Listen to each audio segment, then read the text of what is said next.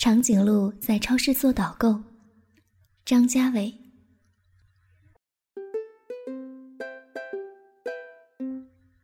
第一个故事：长颈鹿。超市老板雇了长颈鹿做导购，如此不再有娇小姑娘会苦于：“哎，我要架子顶上那个，就是那个，那个，哎，谁来帮我拿下看一看呀？”的问题了。每逢女孩们在架子前站定，略指一指，长颈鹿就会把货物叼下来，动作麻利，绝不多话。是故客似云来。但据说，众多圆臂长腿大个子男生对此大为不满。又不久后，老板发现新客人多了，但旧客人也分流了。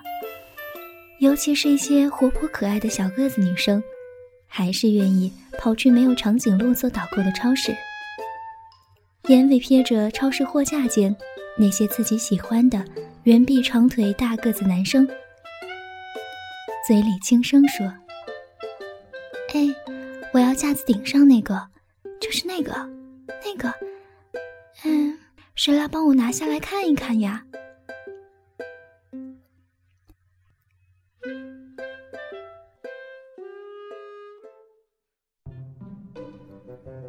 第二个故事：青蛙油桶。有一种青蛙跟邮局签了协议，每天洗漱完毕就来做活动油桶。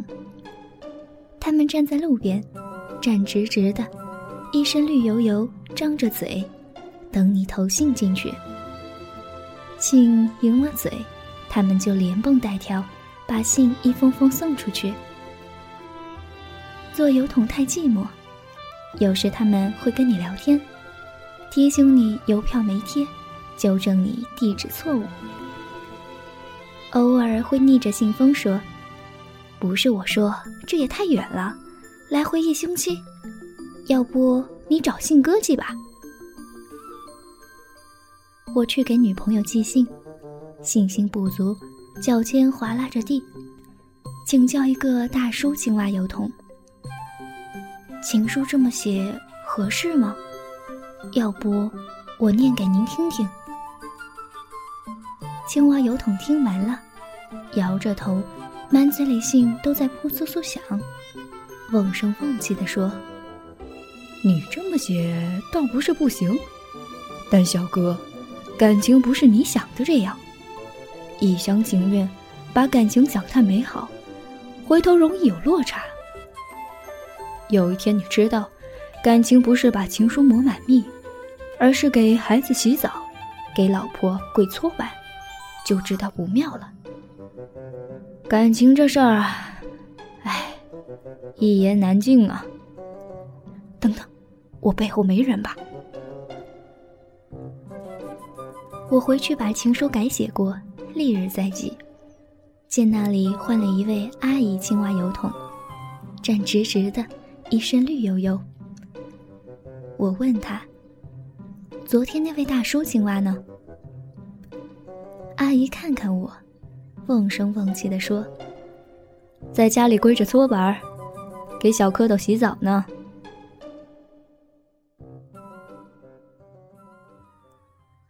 第三个故事，白象。有一天，我在公车上。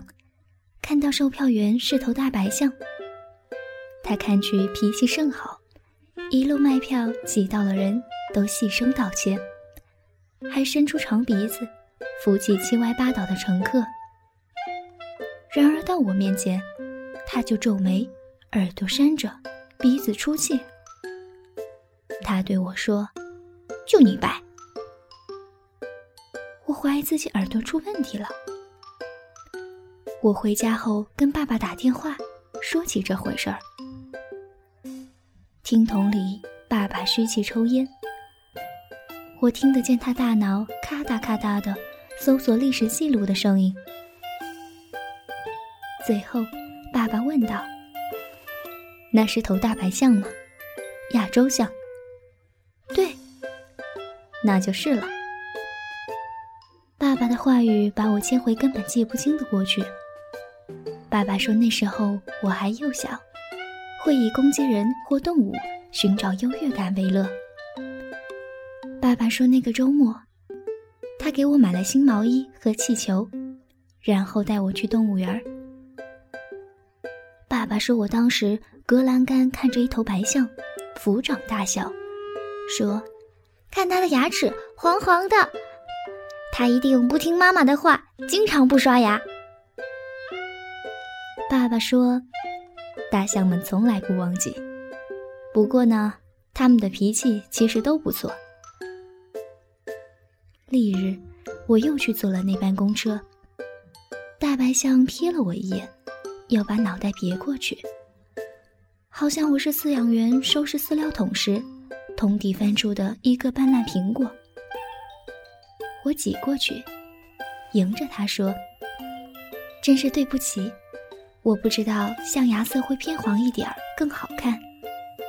你的牙齿其实一直都挺好看的。”然后我就看见大象脸红了，因为它很白，所以红起脸来像把番茄汁滴进水里。它的鼻子吭哧吭哧出了几口气。耳朵呼啦呼啦扇了两下风，最后，他哼哼唧唧、支支吾吾、吞吞吐吐地说：“那个，那个，你那天的气球和毛衣颜色，其实其实也很搭配的，很好看的。”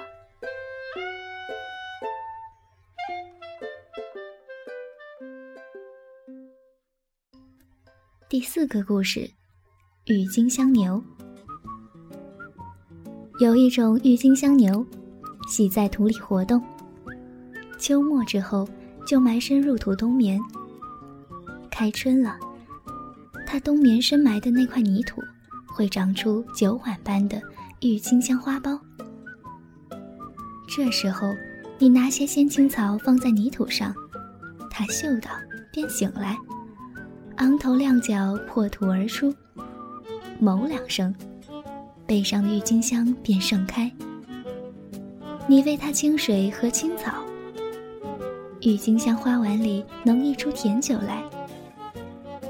但它懒且胆小，不能动心思把花摘了，不然它就惊慌失措，轰一声，全身跳出土来，顶着满背盛开的郁金香花，翻蹄两掌，一路逃走了。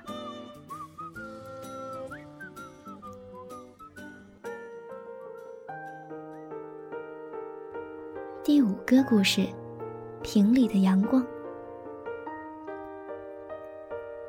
夏天到来时，我带着瓶瓶罐罐坐旅游巴士，去南方海角。沿途都有小贩叫卖着：“昨天中午的海角阳光，新鲜热辣；三年前历史最高温那天午后两点的阳光，饱满热情。”本地特产阳光对香氛蜡烛光和黑檀木火光，风味独特。我到了海角，打开瓶瓶罐罐，把阳光灌得满满，从晨至午，直到日落黄昏。回到家后，我把瓶瓶罐罐排在架子上，等冬天来临，就能请朋友来，一瓶瓶打开。这是那年夏天早晨的阳光，很清爽，还有海鸟拍翅膀的阴影。这是那年夏天中午的阳光，太浓烈了，有点发酵了，颜色变了，别在意，别盯着看，对眼睛不好。这是那年夏天黄昏的阳光，很温柔吧，伤口不容易觉得，时间长了就很醉人。省着看，一点就够了。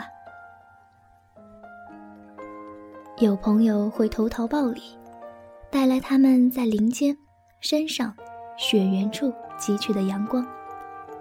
秉性调皮好奇的，还会愿意把阳光对一对。